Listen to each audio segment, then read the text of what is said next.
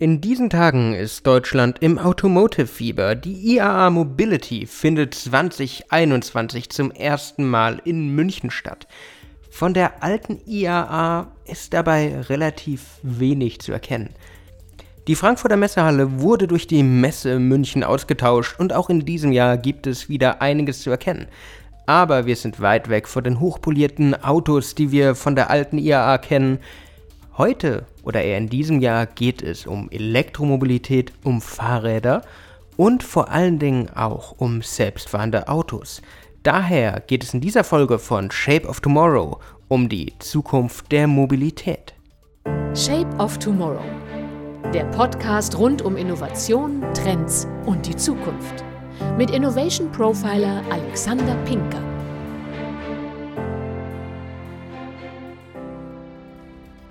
Es gibt so einige Neuigkeiten von der IAA.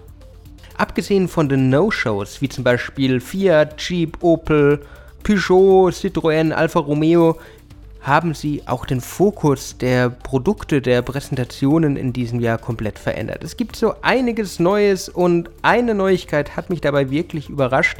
Die Neuigkeit Nummer 1 auf der IAA, Sixt und Intel bringen ein Roboter-Taxi bis 2022 auf die deutschen Straßen. Und da sind sie und werden sie nicht die einzigen bleiben, die sowas auf der IAA verkünden. Weil seit Ende Juli gibt es ein neues Gesetz für selbstfahrende Autos, wo Deutschland in eine gewisse Vorreiterrolle in der Welt schlüpfen möchte. Die alten Autobauer, die die lange Tradition von BMW und Audi auch fortführen wollen, möchten führend in den Automotive-Bereich einsteigen. Und dafür werden viele neue Gelder freigegeben, dafür wird es Gesetze geben, die die Normen und Rechte für autonome Fahrzeuge erheblich steigern. Und mit all den Änderungen, die uns wahrscheinlich auf der IAA noch begegnen werden, die aber mindestens in den nächsten Jahren auf uns zukommen werden, muss man sich dann doch mal ein bisschen damit beschäftigen, wo die Zukunft der Mobilität überhaupt hingeht. Die Zukunft der Mobilität ist nämlich noch nicht geschrieben, aber sie wird gerade von vielen Automobilherstellern schlicht und ergreifend erschaffen. Neue Technologien, Mobilitätskonzepte, gesellschaftliche Trends, sie werden alles verändern. Dafür braucht es neue Lösungen für die Straßen. Die Fahrzeuge und die Stadtbilder der Welt von morgen werden sich verändern. Schaut einfach mal auf Elon Musks Cybertruck. Der ist komplett anders, der sieht komplett anders aus. Und die Autos, die momentan auf der IAA präsentiert werden, die wirken auch sehr futuristisch. Aber ein futuristisches Aussehen reicht einfach nicht. Weil wir brauchen neue städtische Mobilitätskonzepte. Von Staus, Unfällen, enormer Luftverschmutzung, das sind einfach Themen, die müssen betrachtet werden. Aber es geht noch viel weiter. Man braucht einfach gute Beispiele, wo die Mobilität der Zukunft sich hinbewegt, wo man hingehen möchte. Nämlich der technologische Wandel ist einfach Treiber vieler Entwicklungen auf der Straße und in den Städten. Gerade die digitale Fahrzeugkonnektivität, aber auch Elektromobilität, autonomes Fahren sind Bausteine der nahtlosen und flexiblen Verkehrsführung der nächsten Jahre und Jahrzehnte. Und das sieht man jetzt so im Kleinen schon mal auf der IAA. Auch Themen wie Carsharing, Ridesharing oder Fahrräder, die jetzt auch auf der IAA Mobility in München dabei sind, sind zentrales Thema. Städte wie München zum Beispiel wollen Fahrradhauptstadt Nummer 1 werden. Es geht darum, wie Daten das Cockpit der Zukunft erobern, wie Fahrzeuge einfach helfen, Gefahren zu erkennen, frühzeitig dagegen vorzugehen. Und dafür gibt es verschiedene Szenarien, gibt es verschiedene Sachen, die wir uns betrachten müssen. Und das autonom Fahren ist da nicht wegzudenken.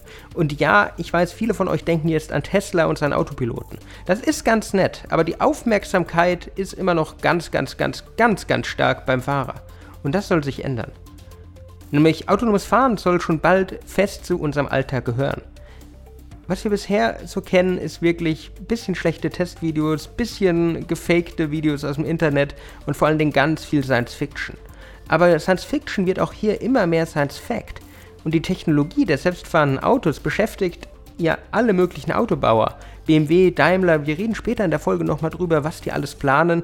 Die wollen alle hochautomatisiertes Fahren, autonomes Fahren auf die Straßen bringen. Aber was bedeutet das? Autonomes Fahren beschreibt das selbstständige, zielgerichtete Fahren eines Fahrzeugs unter realen Verkehrsbedingungen. Nicht so, wie man es oft sieht, so auf einer Teststrecke oder sonst irgendwas, das ist nicht selber. Wenn ihr, liebe Hörerinnen und Hörer, selber Fahrer seid, ihr wisst, wie schnell man Fußgänger plötzlich auf der Straße ist oder ein Radfahrer oder wie intensiv man für die anderen Fahrer auf der Straße mitdenken muss. Beim autonomen Fahren spielt der Fahrer selbst nur noch die Rolle des Fahrgasts und nicht mehr die des Piloten. Das heißt, das Auto übernimmt selbstständig die wesentlichen Fahrfunktionen, führt Lenk- und Bremsmanöver aus und steuert das Fahrzeug durch die unterschiedlichsten Verkehrssituationen. Reagiert daher auch schnell drauf, wenn zum Beispiel ein Kind mit einem Ball auf die Straße rennt, wie wir es aus dem Fahrunterricht gut kennen. Das autonome Fahren gilt dabei als Paradigmenwechsel der Automobilindustrie. Und kein Wunder, dass so viele Leute auf der IAA sich damit beschäftigen. Und zwar nicht nur mit der Elektromobilität, sondern wirklich mit dem autonomen Fahren der verschiedensten Level. Und vielleicht habt ihr zum Beispiel im Zusammenhang mit dem Roboter-Taxi von Intel und von Sixt gelesen, dass die ein Roboter-Taxi des Levels 4 oder der Stufe 4 planen. Und euch vielleicht gefragt, hä? Stufe 4, Level 4, was um Gottes Willen wollen die? Was für Levels sind da? Daher möchte ich in dieser Folge ganz kurz einfach mal erklären, welche Autonomiestufen es einfach gibt. Nach der Definition der Bundesanstalt für Straßenwesen und anderer europaweiten Behörden wird das autonome Fahren insgesamt in fünf Autonomiestufen etabliert. Stufe 0 ist, der Fahrer fährt das Auto selbst, lenkt, gibt Gas, bremst. Das ist das, was wir gerade haben. Da ist keine Autonomie vom Auto dabei, sondern es ist einfach Fahren. Ganz klassisches. Ohne Spur halten, ohne Selbstbremsfunktion, ohne alles. Das Auto wird vom Fahrer gesteuert. Es gibt keine Systeme, keine Assistenzsysteme, die helfen. Stufe 1 kennen wir mittlerweile auch schon. Assistenzsysteme helfen dem Fahrer bei der Fahrzeugbedienung. Das heißt der Tempomat, das heißt die Einparkhilfe, das heißt das automatische Einparken, das einige Fahrzeuge heute schon haben. Stufe 2 geht da wirklich in diese Stufe noch tiefer rein. Automatisches Einparken, was schon ein bisschen als Assistenzsystem da ist, wo man Unterstützung bekommt, wo man die ganzen Kameras um sich hat, wird hier noch viel intensiver. Es parkt wirklich selbst ein, es hält die Spur. Es gibt ganz viele Assistenzsysteme, die schon einige Aufgaben wegnehmen. Das heißt, momentan sind wir mit den meisten modernen und auch teureren Autos auf Level 2, auf Stufe 2, Teilautomatisierung. Stufe 3 ist Hochautomatisierung, bei der das Fahrzeug nicht ständig vom Fahrer überwacht werden muss. Das autonome Auto führt dabei selbstständig Funktionen wie das Auslösen des Blinkers, Spurwechsel, Spurhalten durch. Der Fahrer muss nur in einigen Situationen das Steuer übernehmen. Das ist das, was der Tesla Autopilot zum Beispiel schon seit vielen Jahren hat. Es fährt an sich alleine, aber sobald es aufleuchtet, musst du eingreifen als Fahrer und helfen. Stufe 4, die jetzt mit dem Roboter-Taxi geplant ist, wird Vollautomatisierung. Das heißt, die Führung des Fahrzeugs wird komplett vom System übernommen Erst wenn die Situation wirklich so kompliziert ist, dass der Fahrer eingreifen muss, wird sich das Auto melden, aber das kommt sehr selten vor. Das ist übrigens der Grund, warum bei dem Roboter-Taxi von Sixt und Intel, gut, man muss es genauer sagen, von der Tochterfirma Mobileye von Intel, warum da noch ein Fahrer am Anfang dabei sein muss. Weil es Level 4 ist, das Auto macht eigentlich alles allein. Ich rufe einfach mal ein Taxi und es fährt mich dann dorthin, wo ich hin will. Aber im Notfall kann der Fahrer eingreifen, kann einschreiten und kann agieren. Was ganz anderes ist Level 5. Da ist autonomes Fahren erreicht. Es braucht kein menschliches Eingreifen mehr in den Fahrprozess. Man ist einfach wirklich nur noch Gast.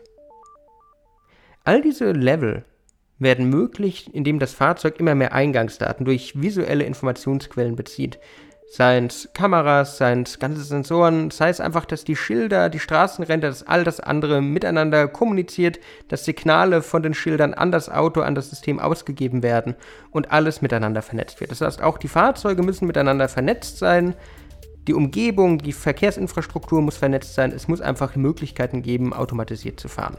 Und die Sensoren der Fahrzeuge sorgen einfach dafür, dass alles sicher und wohlbehalten an ihr Ziel kommt. Das ist allerdings noch ein bisschen weg. Und hier wird es jetzt interessant und spannend.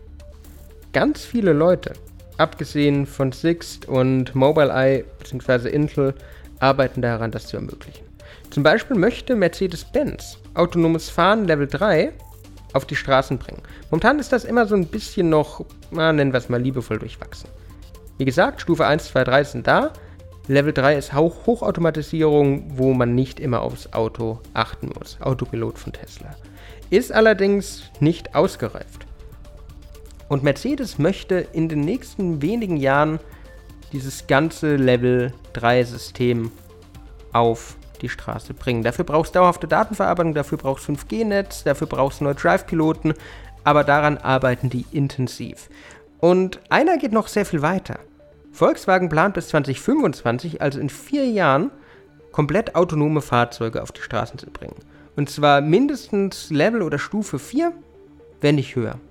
Dafür sind Shuttle geplant, die als Auto-Meet-Service ein bisschen funktionieren sollen und ähm, die man einfach rufen kann, um dann autonom ans Ziel gebracht zu werden. Das heißt, hier haben wir wieder eine ganz neue Stufe des Carsharings erreicht, eine ganz neue Stufe der Autonomie, wo es allerdings nicht jeder Mensch ein eigenes Fahrzeug braucht, sondern das Fahrzeug kommt einfach, wenn man es braucht und fährt dann wieder weg.